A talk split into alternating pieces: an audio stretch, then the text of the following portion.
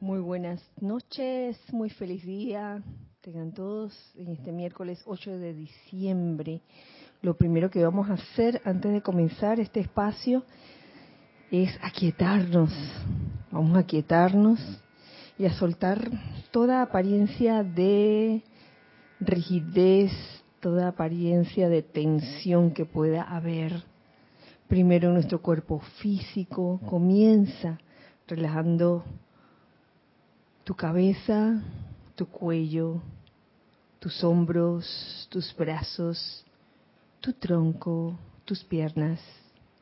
Siente el fluir libre de esa esencia divina de la presencia yo soy en ti a través de tu cuerpo físico.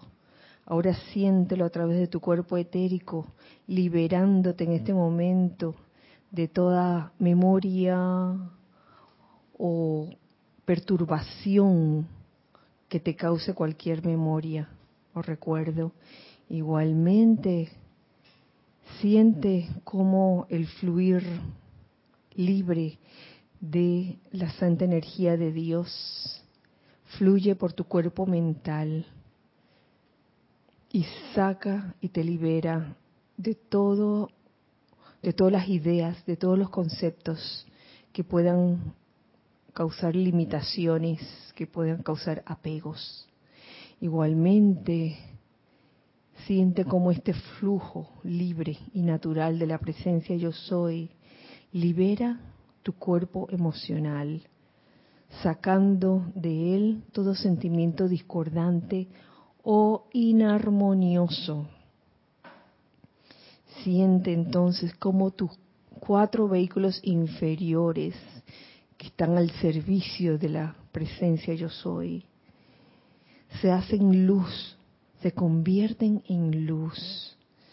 Y alrededor tuyo comienza a girar rápidamente un óvalo de luz blanca resplandeciente, impidiendo que entre o que salga ninguna energía discordante o inarmoniosa. Más bien, este óvalo de luz resplandeciente permite la entrada o salida de toda energía armoniosa, de toda energía amorosa y constructiva. Ahora visualiza cómo por la parte superior de ese óvalo entran una miríada de lucecitas, lucecitas que son presencias angélicas, acompañadas de una luz mayor, la amada Madre María, junto con esa legión de ángeles que trabaja con ella, entran a ese espacio dentro de tu óvalo de luz resplandeciente y te llena con esa radiación de amor, esa radiación que te hace sentir todo el bienestar, todo el confort que necesitas para poder seguir adelante realizando tu plan divino. En esta conciencia les pido que me sigan en esta invocación a los ángeles de la sanación.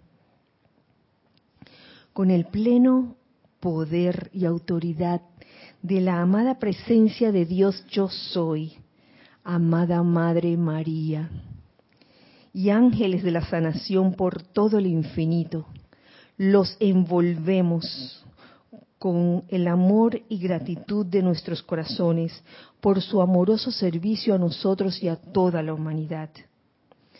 Oh amados ángeles, envuélvanos en su poderosa presencia y en su poder de sanación hasta que nos convirtamos en ustedes en acción en el mundo físico. Ayúdennos a sostener la imagen divina del concepto inmaculado de nosotros y de toda la humanidad. Otórguenos sus sentimientos angélicos de restauración continua de nuestros vehículos mediante el rayo de la sanación. Aceptamos este llamado como ya realizado en el más santo nombre de Dios, yo soy. Pueden tomar una respiración profunda y abrir sus ojos para nuevamente saludarlos. Dios bendice la hermosa luz en sus corazones. Mi nombre es Kira Yang y les doy la bienvenida, para los que no saben qué es este espacio. Este espacio se llama Los Hijos del Uno. Una calurosa bienvenida, un caluroso abrazo para todos ustedes eh, hermanos y hermanas eh, del corazón. Eh, gracias por sintonizar este espacio. Gracias por los que están aquí presenciales. Está Lorna, está Nereida. Y está Ramiro en cabina, chat y cámara. Muchas gracias por tu servicio amoroso. Un saludo muy especial para todos en este día que aquí en Panamá se celebra el Día de la Madre o el Día de las Madres. Sé que es tal vez el único país que celebra el Día de las Madres hoy. Sé que en otros países lo celebran en otros meses, como en mayo, y no me acuerdo en qué otro mes lo celebran. Pero sí recuerdo que en varias ocasiones este, he escuchado que el Día de las Madres se celebra en otras épocas. Eh, Ramiro, están tocando la puerta. Pues Sí, bastante. Cuéntame. Bastante manos golpeando. Saludando, no golpeando, saludando el día de hoy. Aquí, por ejemplo, comenzamos con Paola Farías. Ah, Bendiciones, luz y amor a todos desde Cancún, México, con un solcito y tres corazones rosados. Abriendo el saludo, Paola. Grupo Arcángel Miguel de Chile, Roberto León, reportando sintonía desde Santiago de Chile, un CHI, Miguel Ángel Morales Pacheco y María Teresa Montesino desde Veracruz, en México, reportando, dice Dios los bendice, amados hermanos, y unas manitos así en oración. Abrazo, abrazo para todos.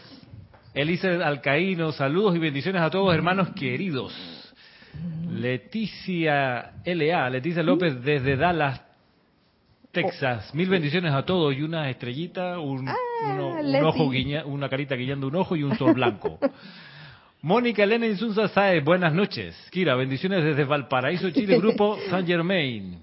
Joel Manzano dice, bendiciones y saludos para, no sé cómo se lee la arroba, todas las arroba, desde Ciudad de México. Todos y todas. Caridad dice, muy buenas noches, Kira y hermanos, mil bendiciones de luz y amor desde Miami, Florida, y mm. un montón de corazoncitos rosados, una flor, una rosa y otros corazones rosados. Ay, qué lindos. Qué lindos flor, Narciso dice, bendiciones, querida Kira, Giselle y a todos. Un corazón azul, un amarillo y uno rosa, reportando sintonía a la clase desde Cabo Rojo en Puerto Rico. Maricruz Alonso, del otro lado del Atlántico, desde mm. Madrid, España. Mil bendiciones. Levantada a medianoche o más. Rosaura dice, buenas noches, bendiciones para todos, desde Panamá. Edith Córdoba, la señora Edith, Dios te bendice, Kira, y a todos. Saludos desde Isa, ah no, de Isa y Edith, desde Chiriquí, un besito, una rosa y un corazón. Uh. Marlene Galarza, bendiciones a todos, abrazos desde Perú con un arco iris, un, corazón de regalo, un, papo, una carita riendo, una estrella fugaz y otras cosas más. Eh, María Virginia Pineda Aranda, bendiciones. Kira, Giselle y a todos, reportando sintonía junto a Emilio Narciso desde Caracas, Venezuela. Diana Gallegos Hernández saludando desde Veracruz, en México. Isaac Roberto Ramírez León, saludos y bendiciones desde Cárdenas, Tabasco, de México también. Blanca Uribe, feliz noche decembrina para todos, queridos hermanos, bendiciones desde Bogotá, Colombia. Mm, y aquí donde Giselle siempre dice que se me salta, es que es verdad, justo entra un mensaje y se salta. Entonces quedamos en Blanca Uribe, Graciela Martínez Rangel, saludos desde Michoacán, en México. Laura González, muchas bendiciones desde Guatemala, un fuerte abrazo. Esta debe ser Isa. Dice, bueno, Dios te bendice, Kira, y a todos, saludos y abrazos para todos de parte de Isa y Edith. María Mateo, saludos desde Santo Domingo RD, República Dominicana. María Miría Pulido, buenas tardes, Dios les bendice, abrazos y besos desde Tampico, México. Esteban Derito, muy buenas noches y mil bendiciones para todos. Saludos desde La Plata, Chequi, Mati y Este. Uh, la triada. Muchas gracias. Muchas gracias por sus saludos. Eh, nosotros aquí también le mandamos un fuerte abrazo. Y en este día de hoy, que celebramos el Día de la Madre, aquí se ha precipitado una rosa blanca. Una rosa blanca que está dedicada a todas las madres y al aspecto femenino en todos. Y como dijera, eh, creo que hace en el ceremonial de ayer o antes de ayer, eh, felicidades a todas las madres de esta encarnación y también a los caballeros que en alguna encarnación también fueron damas, fueron mujeres y fueron madres. O sea que felicidades para todos. Y esta bella rosa que simboliza o que encarna la amada Madre María, que es como la madre de, de toda la humanidad. Eh, y lo, lo digo porque precisamente hoy la clase tiene que ver con la Madre María, con la amada Madre María. Eh, lo decidí porque para mí ella es, ella es como el prototipo de, de madre, aunque oye, maestras ascendidas, están la maestra ascendida Kuan la maestra ascendida Porcia, la amada maestra, ajá, maestra ascendida Lady Nada, eh, Madre María, y está la señora Astrea, que es un aspecto femenino, Palas Atenea, la señora Palas Atenea, así que para todo el aspecto femenino de la jerarquía espiritual también, nuestro amor, nuestras bendiciones, y para ustedes también, queridos, eh, una bendición muy especial, que el aspecto femenino se realice en todos ustedes, eh, damas y caballeros, no hay no hay nada humillante en desearle a un caballero, oye, que se manifieste ese aspecto femenino en ti. O decirle a una dama, oye, que se, que se manifieste también el aspecto masculino en ti. Pues todos tenemos un aspecto masculino y otro femenino. Claro que evidentemente eh, a uno se le manifiesta más uno, uno que el otro, ¿no? Pero por, por esa ley de generación que todo tiene un masculino y un femenino, todos tenemos masculino y femenino, entonces este, es que damos nuestra, nuestras bendiciones y nuestras felicitaciones a todos. Él dijo todos. sí. Quiero tratar un tema que tal vez lo hayan escuchado muchas veces en labios de, de los diferentes instructores, de mis diferentes hermanos durante la semana, y es el famoso concepto del, concepto inmaculado, porque si hay algo que la amada Madre María desarrolló, fue eso, sostener el concepto inmaculado. Y aunque se haya hablado, pues, a través de los años de ese concepto inmaculado, siempre es bueno tener un recorderis porque es importante, importante en nuestro sendero aprender a sostener ese concepto inmaculado. Vamos a ver de qué se trata. Es sostener el concepto de perfección en todo, en uno mismo, en los demás, en toda situación. Sostener el concepto inmaculado, concepto sin mácula, concepto perfecto. Aquí en este libro, Memorias de María, Madre de Jesús. Está el capítulo 5 que se llama Sostener el concepto inmaculado. Y vale la pena, les voy a decir, si bien no voy a tratar todo, todo el capítulo, sino solo unas partes, vale la pena estos, estos primeros párrafos que ahí fue donde centré mi atención para el día de hoy. Y es que de la forma como como la amada Madre María eh, descarga esta enseñanza. Eh, está muy lejos de ser ese concepto o imagen que se pudiera tener, estoy hablando en generalidad, que se pudiera tener en el mundo externo de la Madre María como una imagen sufriendo. la, imagen sufrida de la Madre María, mientras más sufre, mejor. Entonces, la gente agarra eso como ejemplo. Y entonces dicen de que las buenas madres tienen que ser, tienen que tener cara de sufrimiento, esa cara como de, de dolor, de que ay, me estoy sacrificando por mis hijos, ah, eh, sin ellos yo no soy nada. Entonces, esa imagen de dolor, de sufrimiento, eh, viene de, de, un estado de conciencia que tiene que ver con, quizás con, con la idea de que con el sufrimiento uno se sublima, uno se purifica. Y no necesariamente es así.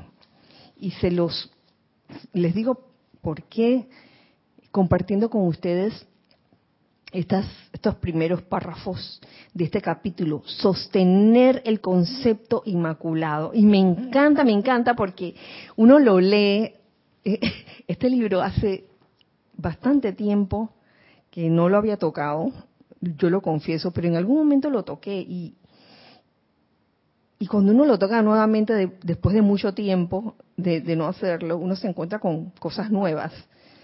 Es el estado de conciencia. Y entonces yo siento que aquí la Madre María viene con una inyección, una inyección de entusiasmo.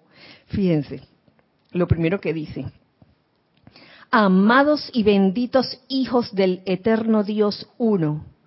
Cuán agradecida yo soy de ser la portadora de buenas nuevas de gran gozo a sus mundos y a sus conciencias, de traerle un levantón a su dulce espíritu y esperanza a su mundo, a causa de los logros que han estimulado los corazones de, de las huestes celestiales oye, que nos traiga un levantón. Oye, eso no es, no son palabras nada más. Esto es radiación que la Madre María, que, quizás para para algunas estados de, algunos estados de conciencia de, de tipo de dolor y de sufrimiento, esto resulta como extraño. Dice, oye, la Madre María debería estar penando, pero no, ella al contrario, vamos a darle este levantón a todo el mundo, porque así es. Es parte de ser o de sostener el concepto inmaculado, es la actitud, es la actitud de ella como madre, como, la, como una madre, la madre perfecta, la Madre María. Y no es que ella fue perfecta todo el tiempo, ella fue ser humano. Y sabemos que como ser humano pasó muchas vicisitudes y cometió muchos errores, ella misma lo cuenta. Y aún a pesar de eso, ella le pasaron muchas cosas. Y aún a pesar de eso, oye, quiere compartir con la humanidad o con eh, los buscadores, las personas que de algún otro modo les llegue este material, quiere compartir ese sentir el levantón. Me gusta que me gustó la palabra, un levantón. Es como tomarse uno de esos jugos que están como bien fuertes, ¿no? De, en estos días probaba, tomaba uno de, me sentía así como de caída físicamente y me voy a paraíso y pido que un yellow punch. ¿Usted sabe lo que es el yellow punch? Es una mezcla de mango con maracuyá y hierbabuena. ¡Wow! Tú tomas eso, es como una explosión de vitamina C. Y queda uno así como levantado. Bueno, así mismo, pero este es un levantón energético de lo que habla la Madre María. Levantón a su dulce espíritu y esperanza a su mundo, porque dicen, dicen que la esperanza es lo último que se pierde. La esperanza está ahí siempre, siempre no hay ninguna ninguna eh, actividad que uno pudiera eh, considerar que, ay, ya se perdió. Siempre hay esperanza, esperanza y solución para todo. Es bueno saberlo, porque vivimos en el mundo de Maya y no nos damos cuenta que estamos viviendo en el mundo de Maya y nos dejamos llevar por el engaño, el engaño en que estamos viviendo, el mundo de la ilusión, un mundo que cambia constantemente. Lo que pasa es que aquí ahora me pasó esto, me pasó esto caótico y no sé qué hacer. Oye, calma, calma, conserva esa actitud elevadora, no te dejes, no te dejes caer. Y si te caíste, no es que sea malo caerse, uno se puede caer. Si te caes, ¿qué haces? Como dice nuestro amado Maestro Ascendido Serapi Bey, oye, levántate y desempólvate la rodilla, aquí la rodilla. No traje mis pantalones que, que tienen que hueco aquí y hueco acá en las rodillas, ¿no? Hoy no lo traje, hoy traje el pantalón decente, ¿no? Desempólvate las rodillas y sigue para adelante. No te dejes. Ese es el espíritu, el espíritu de Serapis Bey. Y aquí ahora nos lo dice la amada Madre María, el espíritu de la Madre María. Eh, mis amados, continúo, continúo leyéndoles. ¿Saben ustedes qué significa ser portador de buenas nuevas?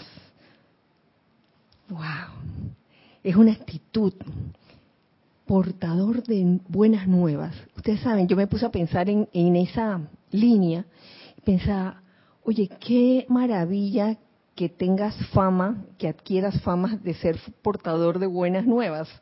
No que llegas a un lugar y la gente dice, sino que llegas a un lugar y que, ay, llegó, llegó, llegó Nere, llegó Lorna, llegó Ramiro, qué emoción. ¿Cuáles son las buenas nuevas? Y no es que eh, todas las noticias van a ser siempre esas noticias que, que son noticias elevadoras de por sí. Hay noticias de todo tipo. Eh, no es la noticia en sí, sino la forma como tú, um, como uno va a manejar esa, esa noticia con ese espíritu elevador. Entonces, eso es ser portador de buenas nuevas. De que, miren, pasó esto, pero ya tenemos la solución. ¿Eh? Llegas a un lugar. Si lo que pasó fue un desastre, tú llegas al lugar. Oye, y, y la gente que te conoce, si eres portador de buenas noticias, ya sabe que si, que si tú llegas y algo algo pasó que es un, tanto así eh, medio desequilibrador, tú sabes que la persona no te va a llegar con ese carón de que, oh, que va a contagiar a todo el mundo. Muy al contrario, va a llegar y que saben que acabo de tener un accidente, me choqué, pero estoy bien, miren. Gracias, Padre. Tratando siempre de ver dónde está el bien de la situación. Y gracias a eso conocí a fulano que se acercó este, para ver en qué había consistido el choque y, de repente pude darme cuenta de que la persona, eh, qué sé yo, tantas cosas que pueden suceder en, en un evento que, quizás para eh, la humanidad o el mundo externo pudiera resultar un evento desastroso y que es de lo peor. Entonces es la actitud que uno asume ante esas situaciones. Entonces nos dice, ¿saben ustedes qué significa ser portador de buenas nuevas?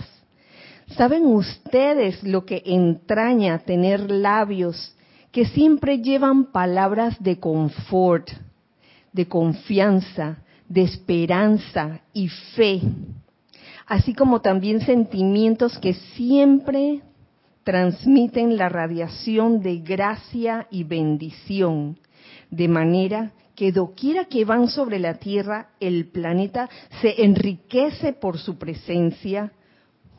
¿Qué, estado de conciencia el que nos plantea aquí la amada Madre María? genial. Y, y esa radiación de gracia, la gracia es ese estado en que, en que realmente uno se ha silenciado lo suficiente, se ha aquietado lo suficiente como para poder intuir las cosas intuir las soluciones a todas las situaciones.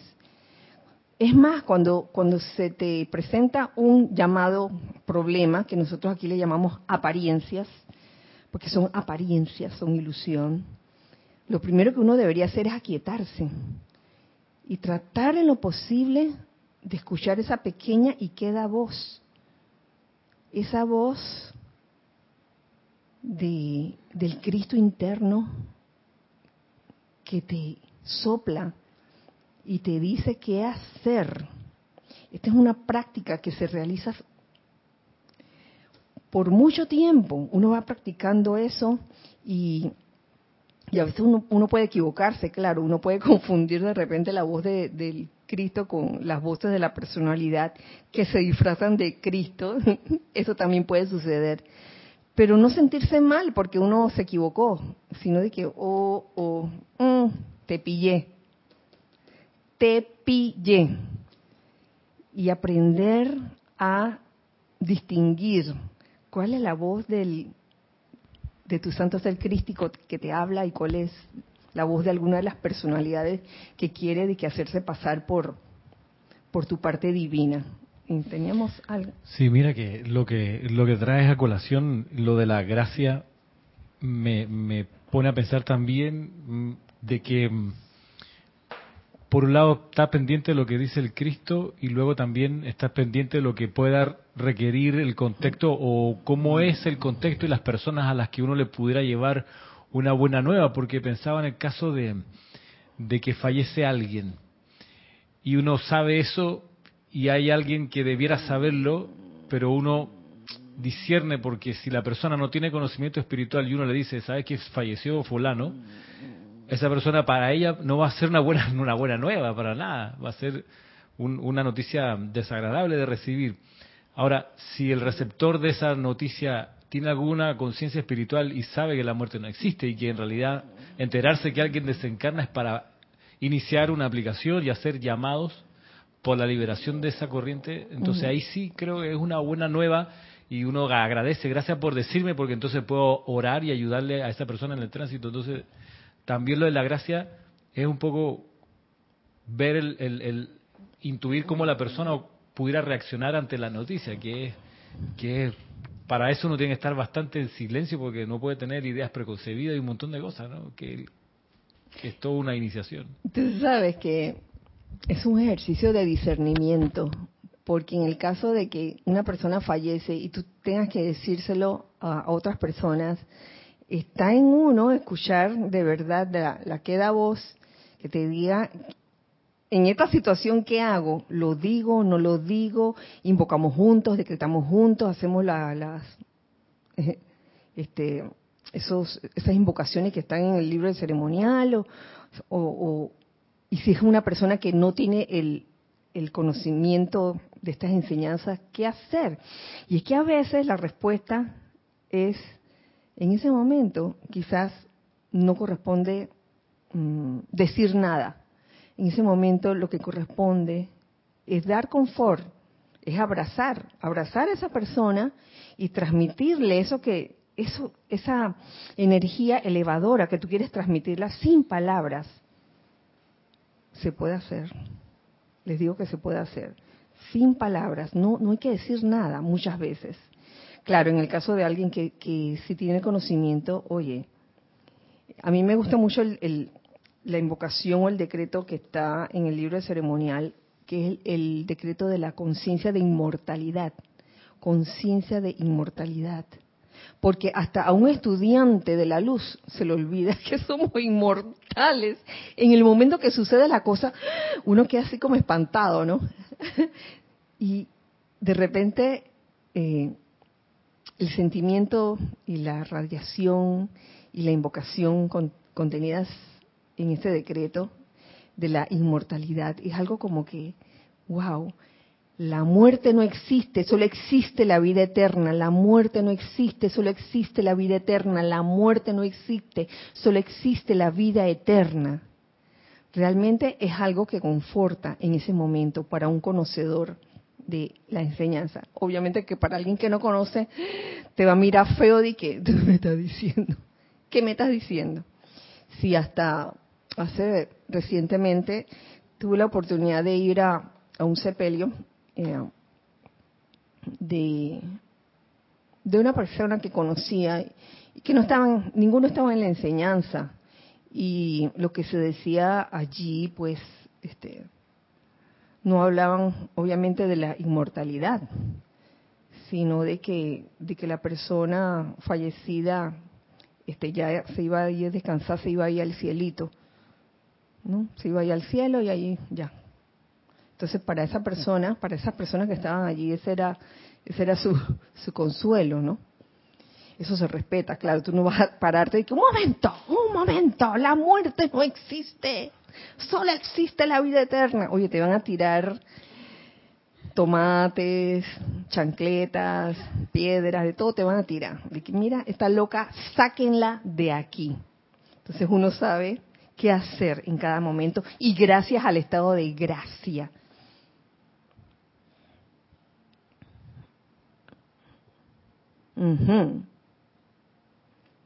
Ese es el estado en que nosotros moramos, nosotros los, los seres ascendidos, un estado muy cómodo, muy glorioso y muy feliz.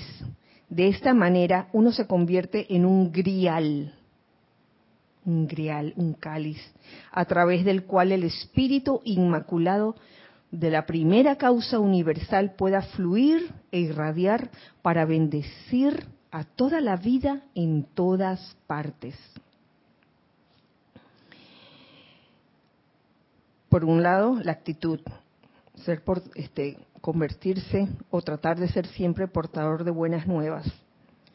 Siempre le estoy agradecida a la fuente de la vida, al gran Dios Padre Madre del universo, por la oportunidad de ser un puesto de avanzada de su bondadoso ser y de su bondadoso y de su bondadoso complemento.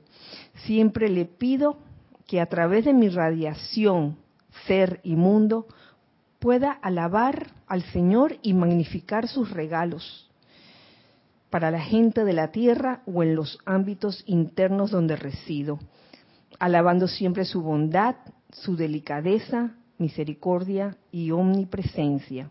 Para esto nací, nos dice la amada Madre María. Para esto nací y tengo ser, y para esto sigo viviendo, para ministrarle a aquellos que desean conocer al Señor. En ese conocimiento, al tocar ellos el borde de mi vestidura, encuentran liberación de mente, de cuerpo y de espíritu. Con solo tocar el borde de su vestidura. Invocar a la Madre María, visualizar a la Madre María, sentirla realmente Hoy día les traigo mi vida en el nombre de mi Señor, la gloriosa llama sanadora desde el corazón de lo universal. Y yo soy invocando en este momento esa llama sanadora para que se impregne en este lugar, en los éteres de este santuario, de esta sede, en las personas que aquí vienen, en las personas que aquí están ahora mismo y en todos los hermanos que en este momento están escuchando esto, que esta llama sanadora se impregne y cada uno de ustedes también pueda magnetizarla desde el corazón del universal y la poderosa paz que sobrepasa el entendimiento de la mente, la paz, esa paz que todos anhelamos, así como todas esas virtudes que tan activamente desean tener de manera que se conviertan en un alimento espiritual para ustedes. Les estoy dando estas bendiciones, es la Madre María hablando aquí, les estoy dando estas bendiciones en vista de que ustedes no, desean ya seguir alabando a las cosas del mundo, las sombras de la creación humana, sino que al fin tienen el deseo de alabar la magnificencia de su presencia y la gloria de su plan divino, revelándose como maestros de Dios en dignidad y en luz, mm, estas bendiciones se dan, pero serán recibidas en, las en la medida en que eh, nosotros hagamos a un lado esas cosas del mundo, como lo llama ella, esas cosas del mundo, esas sombras de, la creación humana, dejemos de darle poder a las apariencias, a los llamados problemas del mundo externo. Quitémosle poder enseguida a eso y démosle poder a lo que sí realmente vale la pena, que es la magnificencia de su presencia y la gloria del plan divino. Así de sencillo, así de sencillo es el asunto. Y es un asunto de concentración, fíjense, la Madre María practicó concentración como ustedes no tienen idea. En alguna parte eh, se cuenta cómo eh, para una prueba, un entrenamiento que, que ella tuvo, tenía que concentrarse y para ello se le presentaban a ella toda clase de distracciones y muchas de las distracciones que se le presentaban eh, no solo eran este, distracciones, digamos que eh, no constructivas o inarmoniosas, sino también habían distracciones muy lindas y muy agradables. Y uno bien pudiera distraerse, alejar su atención de lo más importante, que es la presencia yo soy, que si bien no debe ser lo único, eh, sí debería ser lo primero, lo primero en tu escala de prioridades, la presencia yo soy, ya debajo de la presencia todo lo que tú quieras. Entonces, la amada Madre María practicó esa concentración Fíjense, es como es como que te pudieran a usted, los pusieran a ustedes a concentrarse en algo y que vamos a ver el poder de concentración y, te piden, ¿no? De que bueno, concéntrate en, este pensamiento o en esta afirmación y de repente llega alguien con un delicioso barquillo de chocolate o un mousse de chocolate como la que puede haber por ahí por ahí, un mousse de chocolate que, por mm, que puede estar por allí. Y le pregunto, bueno, ¿y la afirmación dónde quedó? De que, bueno, la afirmación. Entonces estamos en constante aprendizaje. Y tiene que ver esa concentración con el sostener el concepto inmaculado, que es sostener el concepto de perfección.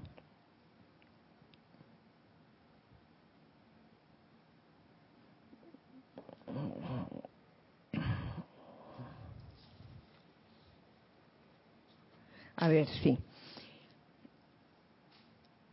E, ella nos habla, la amada Madre María, nos habla de, de las conciencias en cada uno de nosotros. Nos dice lo siguiente, su conciencia es su taller, la conciencia de cada uno.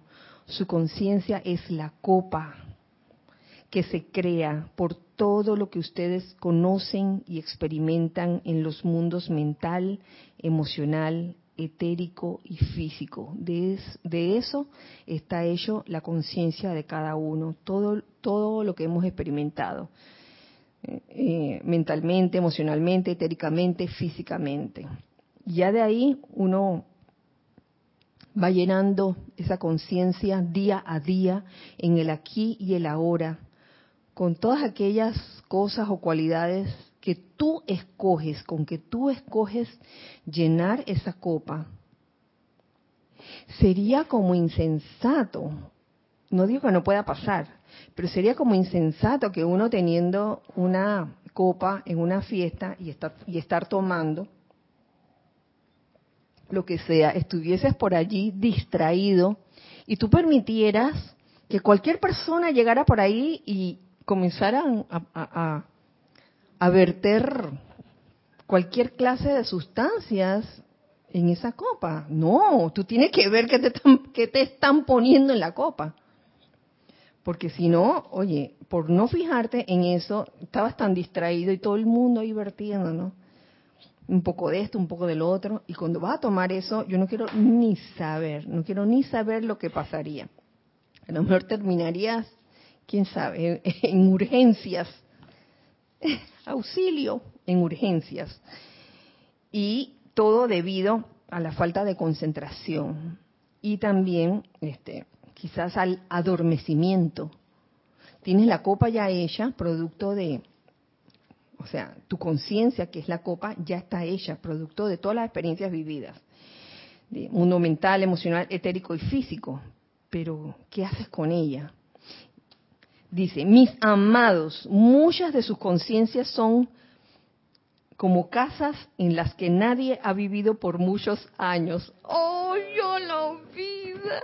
Yo, yo, yo leía todo esto desde el principio hasta, hasta ya, ya voy por el 1, 2, 3, 4, 5, 6, por el sexto párrafo. Yo dije, ¡wow!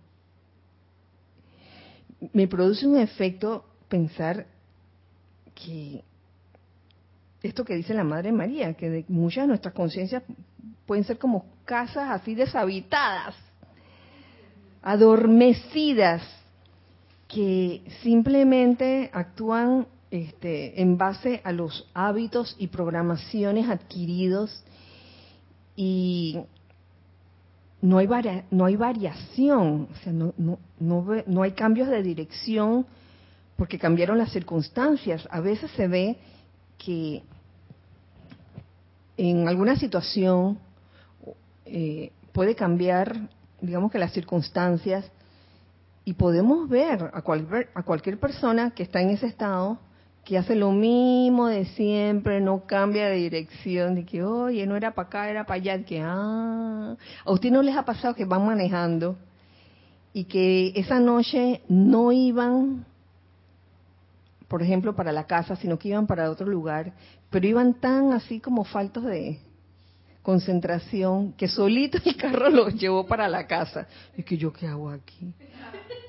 A mí me ha pasado a veces que, que me sé el tramo de, mi casa a Serapis y a veces voy, de mi casa a un lugar que está cerca de Serapis y quedo en Serapis. ¿Qué, qué, pasa? ¿Qué me pasa? Me adormecí me, ha pasado que voy a la lavandería antes de venir acá y de repente me estaciono y la ropa colgando atrás en el carro y se me, se me olvidó que iba a llevar la ropa a planchar, por ejemplo. Esos, hábitos así de... Sí. Oye, hay, hay estructura, eso bueno, la Madre María habla de estas, estas formas como anquilosadas de pensar o de, de petrificar las ideas Aquí hay un comentario más o menos en línea con eso, más o menos en línea con eso. Estoy tratando de hacer un puente con el comentario. Claro, comparte, comparte. De Roberto León, dice, Dios te bendice, Kira, y a todos. Dios te bendice, Roberto. Me ha tocado conversar con personas de la religión testigo de Jehová y les preguntaba si creen en la reencarnación y me respondieron que eso está en contra de la Biblia, es decir, que no solo no creen, sino que lo encuentran, lo encuentran hereje.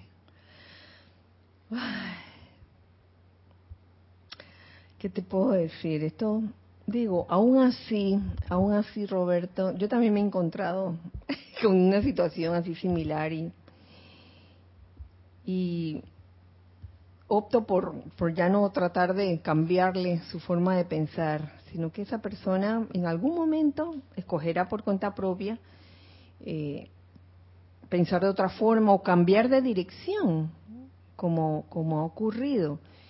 Eh, sé que muchos de nosotros hemos nacido eh, bajo el seno de una familia que profesa tal alguna religión, algún movimiento, y en algún momento de nuestras vidas hemos sentido la necesidad como de cambiar de dirección, no porque donde estábamos era malo o porque la religión que practica de familia, que mi familia es mala o es aburrida, sino porque sentíamos la necesidad de cambiar de dirección.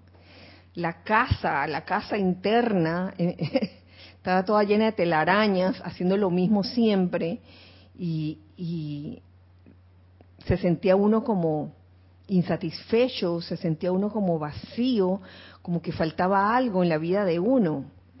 Y estoy segura que, que muchos de ustedes, por no decir todos o casi todos, lo han experimentado.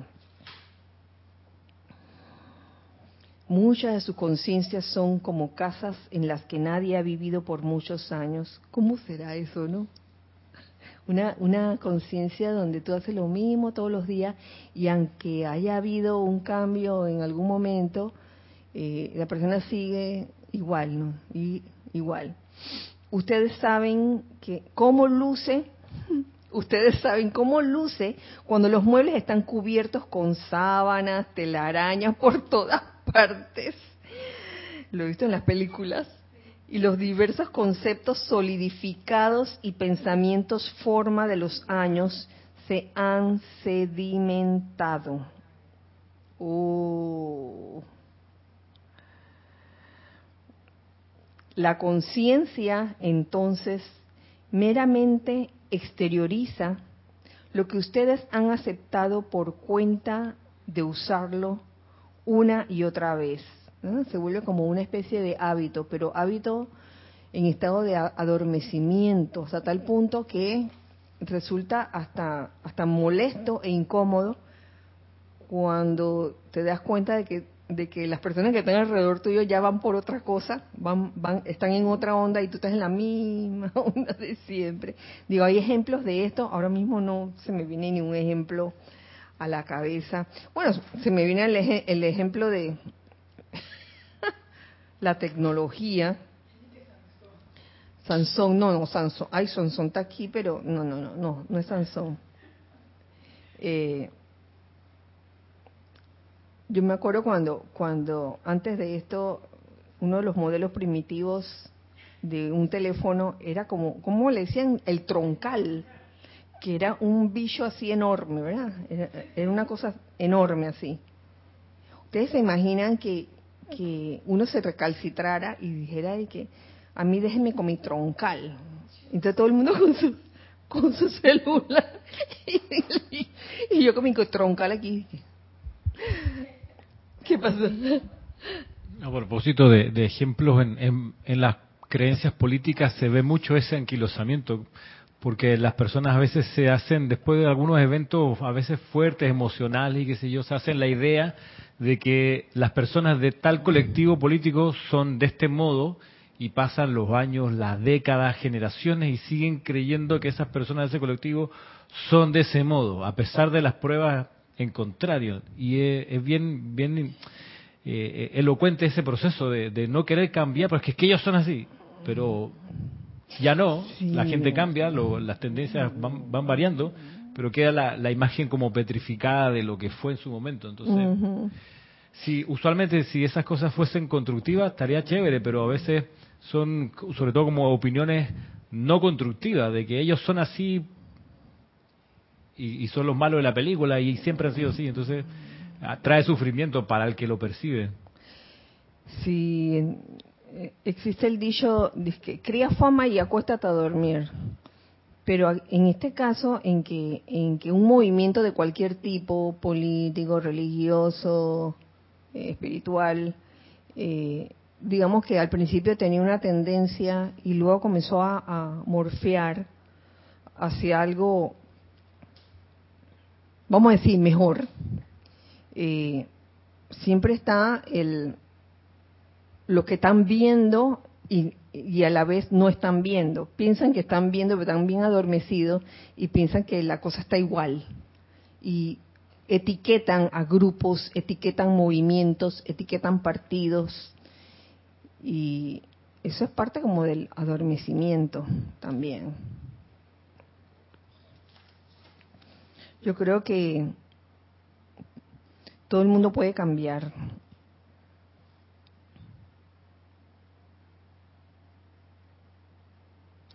Lo que nos propone aquí la Madre María es una renovación, una renovación de conciencia. Eh, para esto uno debe estar presto a recibir esas ideas o conceptos eh, que pudieran realmente mejorar una situación, mejorar la calidad, la calidad de tu existencia también. Eso pudiera, digo, hay un ejemplo clásico, cuando pasamos de los CDs a los, a los tazones. cuando pasamos de hacer clases nada más presenciales en aquellos tiempos a, al nacimiento de la radio, de Serapis Bay Radio, porque era radio primero, y después vino la Serapis Bay Televisión y Serapis Bay Radio, eh, la mayoría este, lo aceptó, pero siempre hubo este, algunos, algunos estudiantes que, que se negaron o resintieron eso, digo, es comprensible. O que pienso yo o siento yo que, que es como cuestión de, tener comprensión de que no todo el mundo te, este, te va a aceptar la buena nueva de buenas a primeras, darle su tiempo. Eh, algunos necesitaron ese tiempo para asimilarlo, otros decidieron eh, abandonar el proyecto y seguir pues en otra cosa. Pero estas son como decisiones de cada quien. Vengo a ustedes como madre para darle a su casa una buena limpieza. La Madre María. Vengo a ustedes como madre para darle a su casa una buena limpieza, limpieza profunda, para barrer toda esa conciencia solidificada de angustia, de limitación, de edad, de carencia financiera. Fuera todo eso. Imagínate, la Madre María, la cual pudiera tener en algunos un concepto errado de, madre sufrida y adolorida. Al contrario, y de que era pobre o escasa de cosas. Oye, vengo a limpiar tu casa, afuera fuera toda esa conciencia eh, solidificada, endurecida, así, de, angustia, de zozobra, de limitación, de edad, de carencia financiera. Fuera, fuera, vamos a limpiar esa casa, que es la conciencia de cada uno. Y para ayudarlos a establecer un bello y nuevo hogar al cual pueden invitar al Espíritu Crístico ¿Me ayudarán ustedes ahora en esta jubilosa experiencia? Sí, la pregunta es, ¿dejaremos entrar a la amada Madre María en nuestras vidas, en nuestros corazones, en nuestras conciencias para lograr ese cambio? Y comprendiendo, tal como en, la clase pasada se dijo en algún momento, que a veces uno piensa de que, ay, yo solito, yo solito, y a veces uno necesita la asistencia de los metros ascendidos, de seres de luz. En este caso, oye, si, si tú sabes que tienes esa conciencia solidificada de miedos y temores, eh, del autolástima, de hacerte la, la, la víctima, la, de hacerte la víctima, óyeme, fuera todo eso, vamos a barrer, vamos a limpiar la casa desde ya.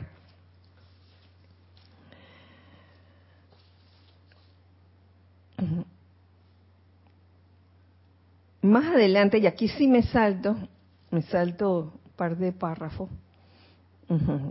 porque lo que viene me gustaría leérselo, compartirlo, que es cuando, después que nació el, Mm, Maestro Ascendido Jesús dice, después de nacer el bebé, y perdonen que me haya saltado esta parte, pero es que es, lo que viene al caso, muchos podrán pensar que yo hubiera podido haber bajado la guardia, el concepto inmaculado de ese cuerpo, de esa mente y de esos sentimientos bellos y sensibles.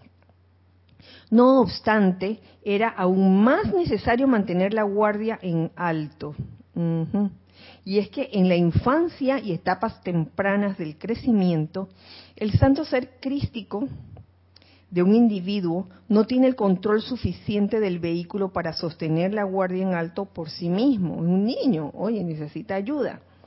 Por supuesto que ustedes saben que yo todavía no había ascendido, nos dice. Oye, que conste, dice la Madre María, que no, yo no había ascendido, dice, dice ella. La gente vuelve a ver hacia atrás el encanto del ayer y esta tendencia humana ha hecho que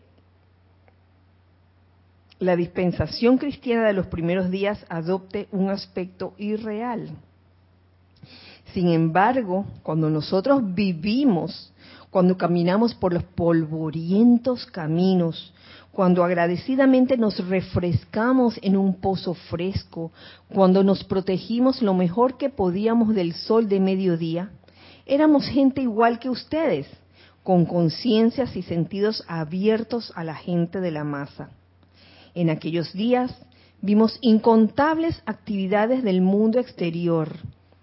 ¿Mm? Ellos vivieron eso, muchas angustias de la carne y de la mente.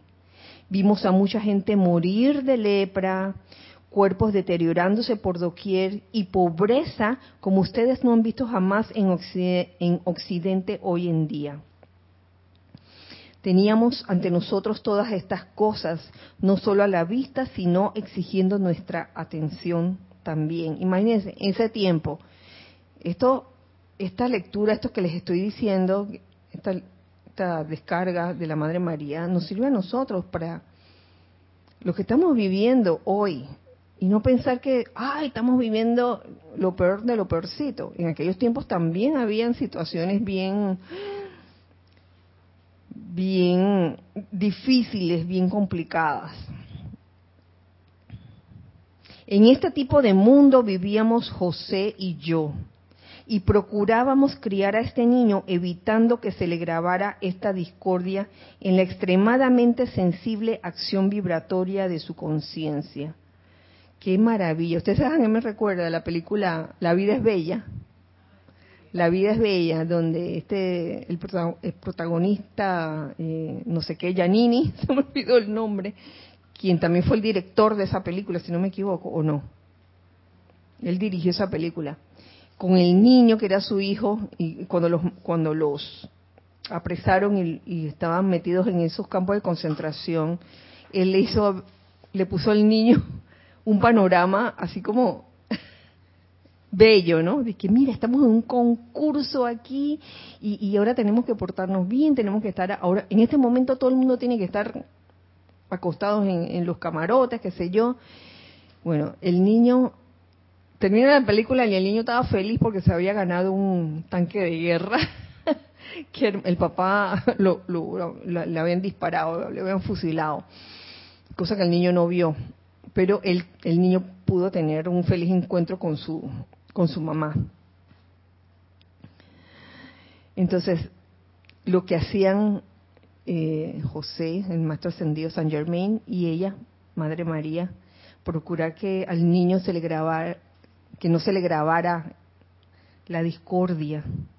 Si tal imperfección se registraba en su conciencia y en los sentimientos conectados con ella, entonces dicha imperfección se exteriorizaría como un punto de suciedad en la vestidura de uno que tenía que permanecer inmaculado, a fin de atraer las corrientes cósmicas necesarias cuando comenzara su ministerio. Claro que todo tiene su etapa, todo tiene su etapa, porque yo me imagino que de niño la cosa es diferente, a como si ese niño crece y y tiene la madurez suficiente para saber que existen estas situaciones de, de gente muriendo, de lepra, de cuerpos deteriorándose. Eso a cada, a cada ser le llega su momento. O sea, recordándome la vida de, del amado señor Gautama, cuando era el príncipe eh, Siddhartha que él dentro del palacio, el papá, que era el rey, no, no le permitía salir del palacio. Y, en este momento puedo comprender por qué. Quizá porque, oye, estando niño, tú ves esa cosa y quedas impresionado. Pero llega un momento en que ya el príncipe Siddhartha se hace adulto y se escapa y llega a ver lo que es la enfermedad, lo que es la, la vejez, enfermedad, vejez, Ajá, y la muerte, y entonces, pero ya estaba lo suficientemente grandecito como para simplemente cuestionarse, oye, ¿por qué estas cosas pasan? No como si las hubiera vivido de niño, sino como una especie de paralelismo entre una vida y otra.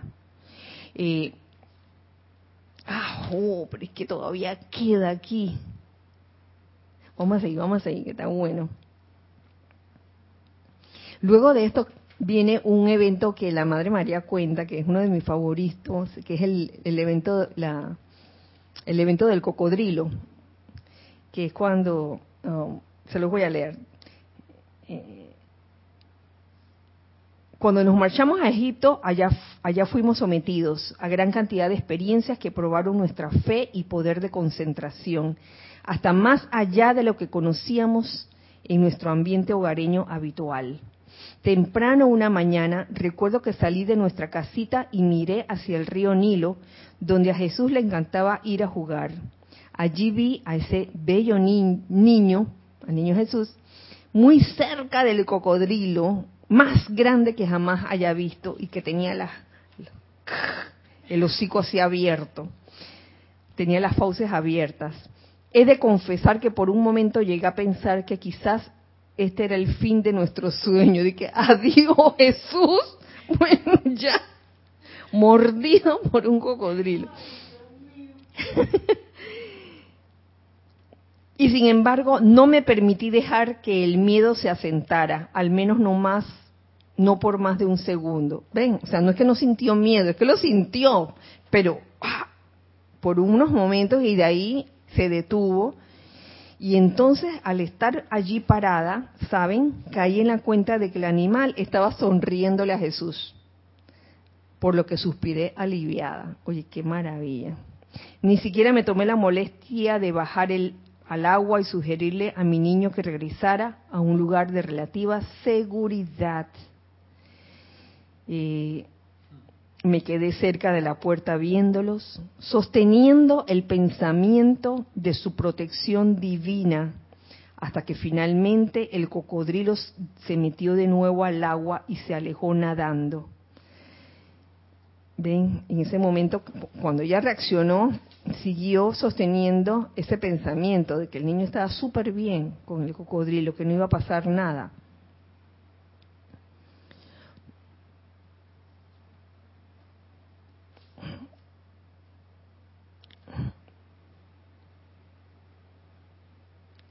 Bueno, aquí me paso, porque me parece que viene a cuento, ver otra clase mm, de la Madre María, que está en el diario del Ponte de la Libertad, Madre María. La amada, la amada María habla de su última encarnación. Y aquí les quiero hablar de aprovechando este día de hoy, esto es visto a modo general, ya en otra ocasión pudiéramos profundizar sobre el tema, que es el sostenimiento del concepto inmaculado, el que pudiera ser el sostenimiento de la imagen, de la imagen divina. Y una cosa que nos dice la Madre María es lo siguiente, es muy fácil sostener la imagen divina para sí mismo. Es más, resulta agradable sostener el concepto inmaculado para uno mismo, ya que cada hombre, mujer y niño instintivamente puede aceptar una imagen divina para el ego. ¿Lo ven? Para uno mismo, de que, ah, o para los tuyos. Pero sostener esa imagen divina para otra persona es una disciplina, es una disciplina y este es un servicio que les pediré presten a la vida. Ven, toda esta, toda esta historia que ella cuenta eh, acerca de, cómo sostuvo el concepto inmaculado en, su hijo, eh, ella y, y Maestro Ascendido San Germain como José. Entonces, eso le sirvió como base para entonces aprender a sostener la imagen, la imagen divina para otras personas. Eh, cada uno de ustedes ve al resto del mundo a través de su conciencia y sus sentidos, y el registro no siempre les resulta placentero ni cómodo cuando se trata de una persona, otra persona pero hay una presencia brillante, un dios o diosa con ojos estrellados, a la espera para exteriorizarse a través de todo ser humano. Si ustedes no pueden todavía sostener ese concepto, ese concepto inmaculado, esa imagen divina en otra persona o en otras personas, si me lo solicitan, nos dice la Madre María, los ayudaré a visualizar la perfección por otro. Oye, por favor.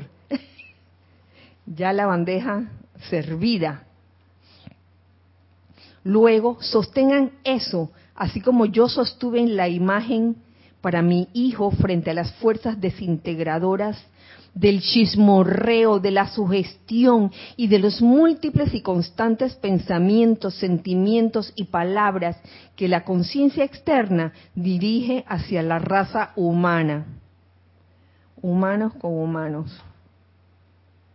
Imagínense. Y entonces, este es, yo veo aquí como parte de un servicio sumamente importante. Eh, el poder realmente sostener el concepto inmaculado o sostener la imagen divina en otras personas, sobre todo cuando tu conciencia externa lo que ve es otra cosa, cuando ve imperfección, de que, ay, mira cómo habla, mira lo que dice, mira lo que hace, de una manera casi como Eh, con ganas de, de criticar o de evaluar.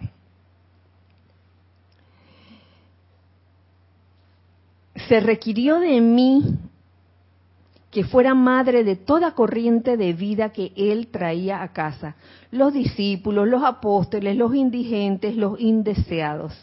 Imagínense el hijo trayendo todos los, los hippies, los hippies allá a la casa mal vestido y hediondo y toda esa cosa. Se requirió de mí que fuera madre de toda corriente de vida que él traía a casa. Se requirió de mí que mantuviera esa paz, que sostuviera la serenidad que le daba confianza a quienes deseaban creer, pero que ante el más leve estremecimiento de incertidumbre regresaban de nuevo a la seguridad y la susodilla santidad de los templos ortodoxos. De manera que cuando me dirijo a los hombres, hablo como uno que sabe que mediante la confianza y la fe en Dios es posible exteriorizar la imagen divina si se es constante. Exteriorizar la imagen divina. Me tocó ver a un ser a quien amaba más que a la vida misma, elevarse triunfante desde la muerte y ascender en presencia de cientos de individuos a su estado divino. Ella con, con su hijo. Ustedes pueden hacer esto por sí mismos, por sus seres queridos, por sus compañeros servidores y por la raza. Es todo cuestión de cuánto aman a Dios. Es una lealtad, ya sea a la divinidad que ha esperado durante millones de años para autoexteriorizarse a través de ustedes, de sus familias y de quienes están en el ambiente de ustedes o a las apariencias.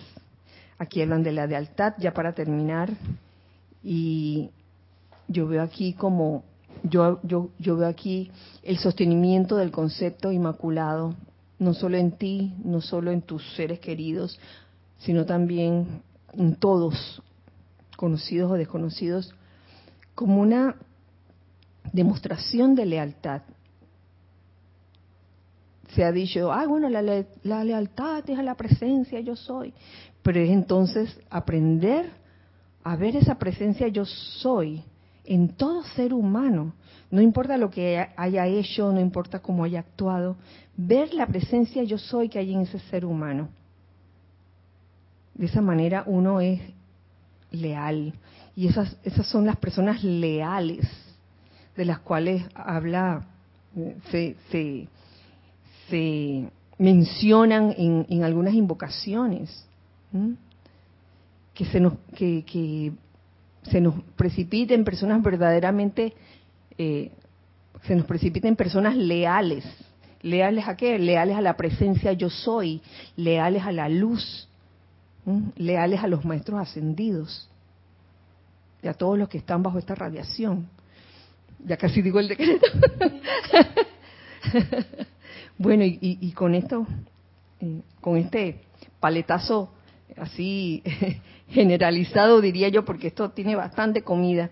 Terminamos la clase de hoy. Muchas gracias por sus comentarios, por escuchar la clase, por vivir este momento juntos.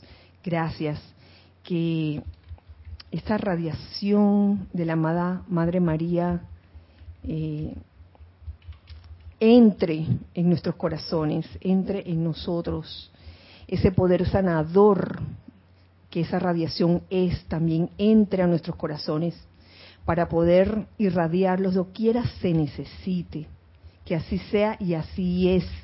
Y que podamos sostener el concepto inmaculado de todo ser humano. Gracias.